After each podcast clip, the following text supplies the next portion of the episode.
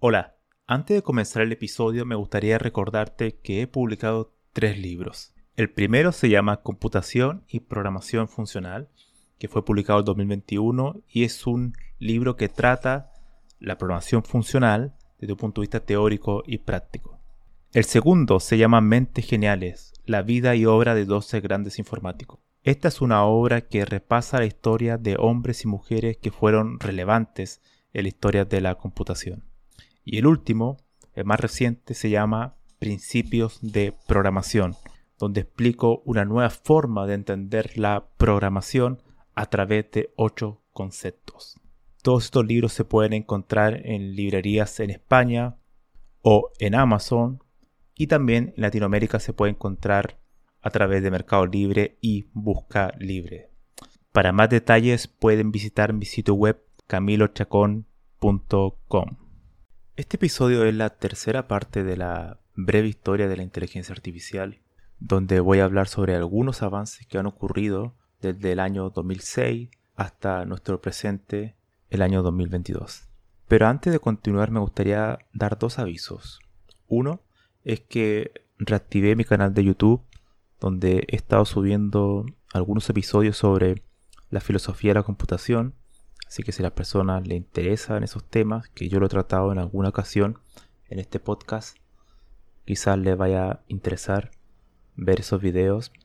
Y por lo demás, también he añadido videos de recomendaciones de libros y todo ese tipo de cuestiones que creo que en formato de visual pueden ser mucho más útiles que en un formato podcast. El segundo aviso es para las nobles personas que quieran regalarme un café. Así que me he abierto una cuenta en Buy Me a Coffee. Entonces, si usted cree que este podcast le ayuda en algo, cosa que pongo en duda, eh, me puede regalar un café, o dos cafés, o tres cafés, o incluso cero, que vendría siendo un mensaje con un gracias. Todo sirve. Así que en la descripción de este podcast va a estar el enlace a mi canal de YouTube y al sitio web de Buy Me a Coffee. Entonces movámonos en el tiempo y vayamos al año 2006. El año 2006 es muy interesante porque es el año donde empieza a surgir más claramente el tema de las redes neuronales artificiales, no tanto como concepto en sí, que ya vimos en las partes anteriores, que fue desarrollado hace muchas décadas atrás, sino más bien porque surge el concepto de profundidad, de deep. Y es ahí donde las redes neuronales profundas entran en escena.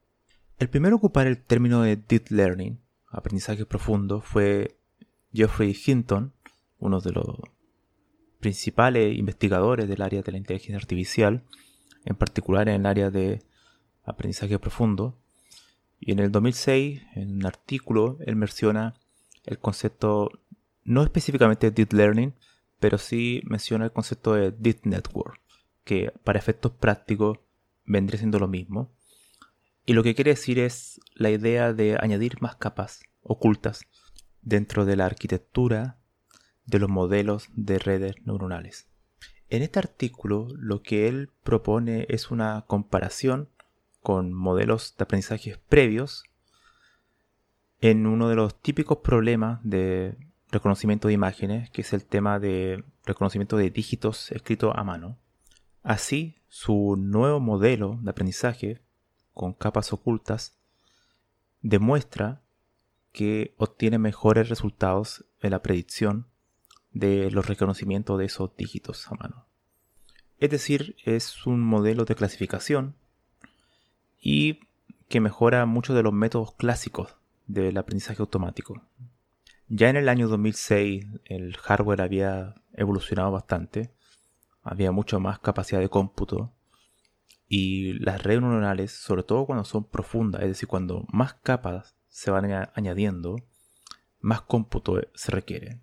Esto igual explica, al menos en parte, por qué en este siglo vuelve a renacer el tema de las redes neuronales y se dan cuenta que es posible ya añadir muchas más capas. Porque añadir muchas más capas significa que la generalización que se hace es mucho más efectiva. Y antes, claro, antes se sabía que se podía añadir más capas, pero no había suficiente cómputo, no había las capacidades técnicas para llevar esos modelos a la realidad. También como veremos más adelante, en nuestra época, ya en los últimos 10, 15 años, ha surgido algo muy interesante que es la preponderancia de las empresas privadas sobre la construcción de modelos de aprendizaje. Y no solo eso, sino que todo lo que conlleva la investigación en inteligencia artificial. Muchos de los grandes avances que vemos hoy en día se deben a empresas privadas y ya no tanto y ya no tanto a una persona en particular o a grupos de personas que trabajen en universidad. Eso igual es bastante interesante, pues como comenté en la parte anterior de, este, de esta breve historia y también en la primera parte, es que hay personas que hicieron grandes avances en el área y eran personas individuales muchas veces. Pero en nuestra actualidad, en nuestro presente, eh, las cosas han cambiado. Parece ser que en el presente para crear grandes avances en estos modelos particulares de aprendizaje profundo que requieren una enorme cantidad de datos, también requiere una enorme cantidad de recursos económicos, no tan solo para recopilar esos datos, sino que para poderlos procesar y entrenar. O sea, ya no se puede entrenar este tipo de modelos como los que voy a ir mencionando a continuación en un ordenador común y corriente. Si vemos, por ejemplo, el año 2010, avanzando la historia, aparece el primer asistente de voz, que es el famoso Siri de Apple, que fue muy interesante porque ahora los iPhone permitían eh, recibir instrucciones de voz, o sea, consultas de voz, y que eh, generaba acciones. Para aquel entonces era bastante novedoso. Obviamente los primeros años Siri no funcionaba muy bien. Las consultas que uno la realizaba tenía muchos problemas en la respuesta, es decir, no había una semántica muy buena, interpretaba las cosas de manera errónea y muchas veces las cosas que uno le solicitaba eh, te devolvía en algunos casos cualquier cosa. Pero con el paso del tiempo se ha ido sofisticando y ha ido mejorando bastante. Y sí usa un modelo de aprendizaje profundo, de Deep Learning.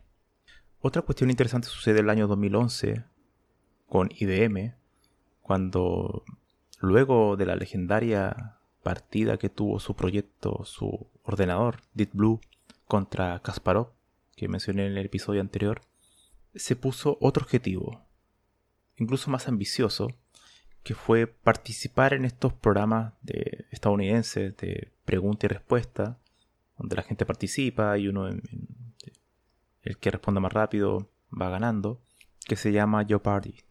Así fue como IBM creó IBM Watson y lo puso a participar en este concurso hasta que ganó y lo que hacía un poco esta aplicación era tener una enorme cantidad de información de sitios web, por ejemplo, como Wikipedia. O sea, información enciclopédica de todo tipo, de historia, de arte, de música, etc. Y la idea era recibir una frase que el sistema lo pudiera interpretar y que pudiera dar una respuesta precisa y verdadera en el mínimo tiempo posible.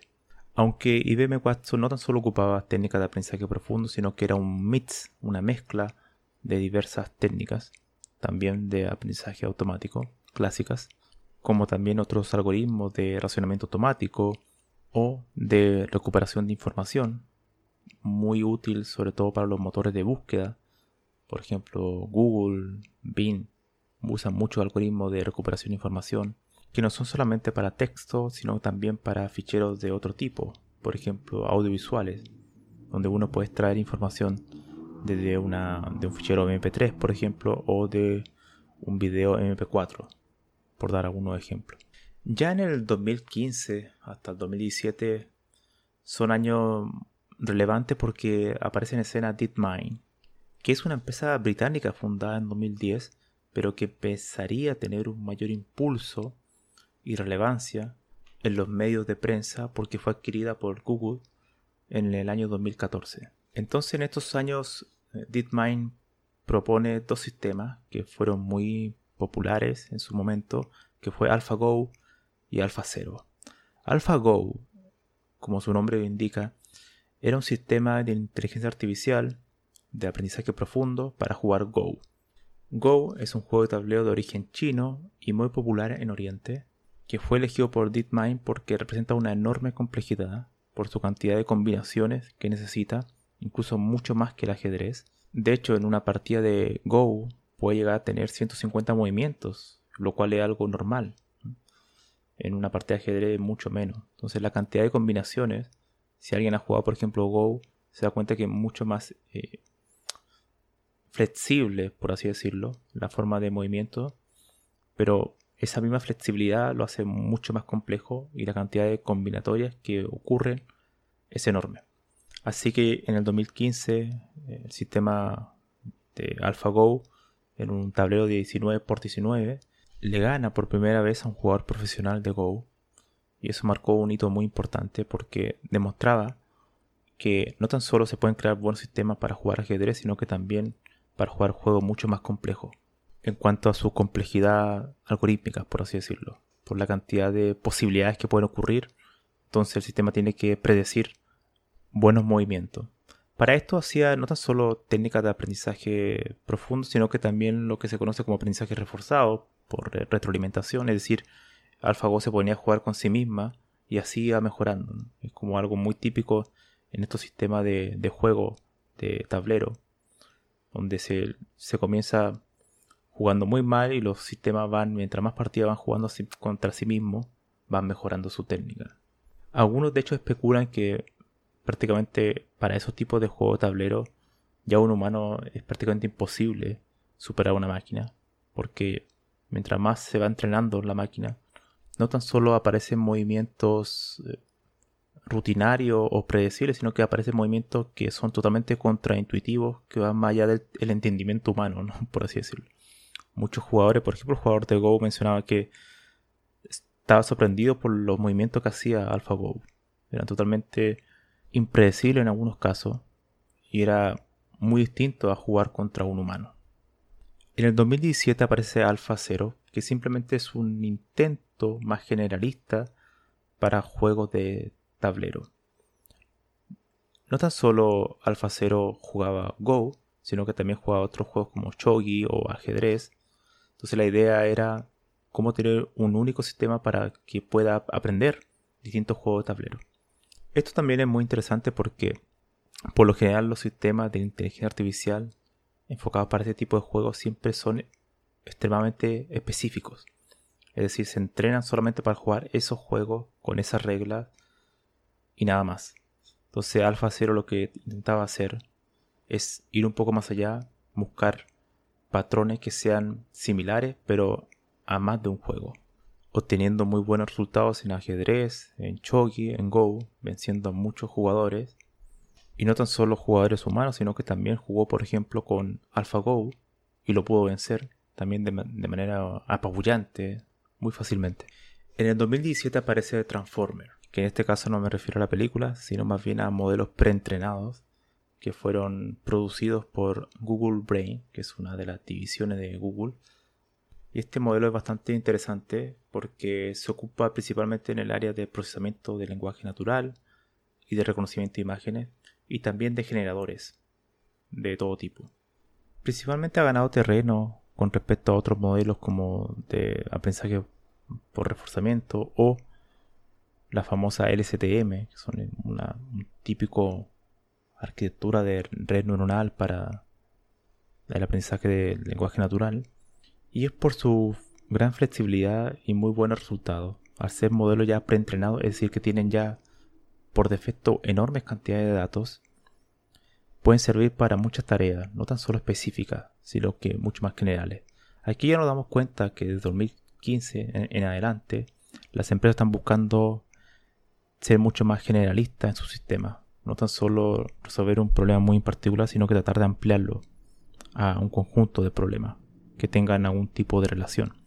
En este caso, estos modelos Transformer funcionan para muchos tipos de cuestiones, por ejemplo, de texto, como los temas de generación de conversación, un chatbot, similitud de textos, resúmenes, es decir, que yo le paso un libro que me puede hacer una síntesis, clasificación. Este libro es de este tipo, este otro libro es de este otro tipo. Entonces puede servir para atacar varios problemas que tienen una cierta relación pero que son diferentes.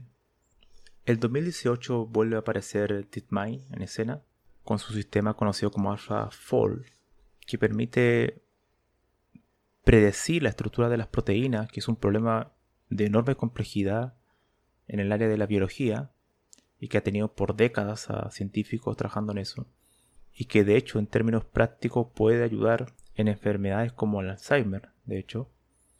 Así que lo que pudo hacer AlphaFold en predecir estructuras que antes nunca se habían podido lograr predecir fue notable. De hecho, gracias a estos resultados se ha empezado incluso a especular que algún día quizá algún sistema de inteligencia artificial pueda ganar el Nobel. Porque claro, lo que logró el sistema fue poder crear grandes avances en la ciencia natural, cosa que no se había visto antes, sino que era más bien cuestiones mucho más de ingeniería técnica, pero poder demostrar que esta tecnología realizada con métodos de inteligencia artificial podría ser útil para la ciencia más tradicional cosa que antes no se había logrado. De hecho, este fue el primero, uno de los primeros sistemas que he mencionado. De hecho, aparece en la portada de la revista Nature, cosa que es bastante raro, porque el área de la ciencia de la computación no es muy tomada en cuenta por revistas como esa. En el 2019 empiezan a aparecer algunos trabajos que hablan sobre la búsqueda de una teoría para el aprendizaje profundo. El aprendizaje profundo al tener tantas capas ocultas es muy difícil entender cómo funciona porque tiene, sobre todo los modelos más grandes, millones de parámetros. Entonces es muy difícil entender cómo llegaron a esos, a esos valores, esos parámetros y por qué al llegar a esos parámetros, a esos valores, dan buenas predicciones. Entonces ya han empezado a surgir este tipo de artículos tratan de buscar algún tipo de teoría o de explicar por qué los modelos de deep learning en particular, que son los, más complejos, funcionan. Aún todavía no hay una teoría que lo explique claramente, pero ya han empezado a haber ciertos avances sobre eso, que quizás en el futuro pueda dar respuesta a esto y también un poco que pueda servir como explicación a personas no técnicas que muchas veces uno puede ocupar este modelo, pero si lo quieres aplicar a alguien no técnico, ¿por qué funciona? ¿Por qué realmente trabaja? Sobre todo en modelos que toman decisiones que son muy relevantes, que pueden afectar a las personas, uno tiene que entender por qué funciona y cómo funciona. Entonces, si son solamente modelos de caja negra, es muy difícil justificar los resultados. Desde el 2020 hacia nuestros días, han aparecido una enorme cantidad de modelos basados en Transformer. Sobre todo en la empresa de OpenAI, que es una empresa fundada en 2015 por Elon Musk. Y esta empresa propuso el modelo de GPT-3, que anteriormente ya había tenido una versión 2 y la versión 1.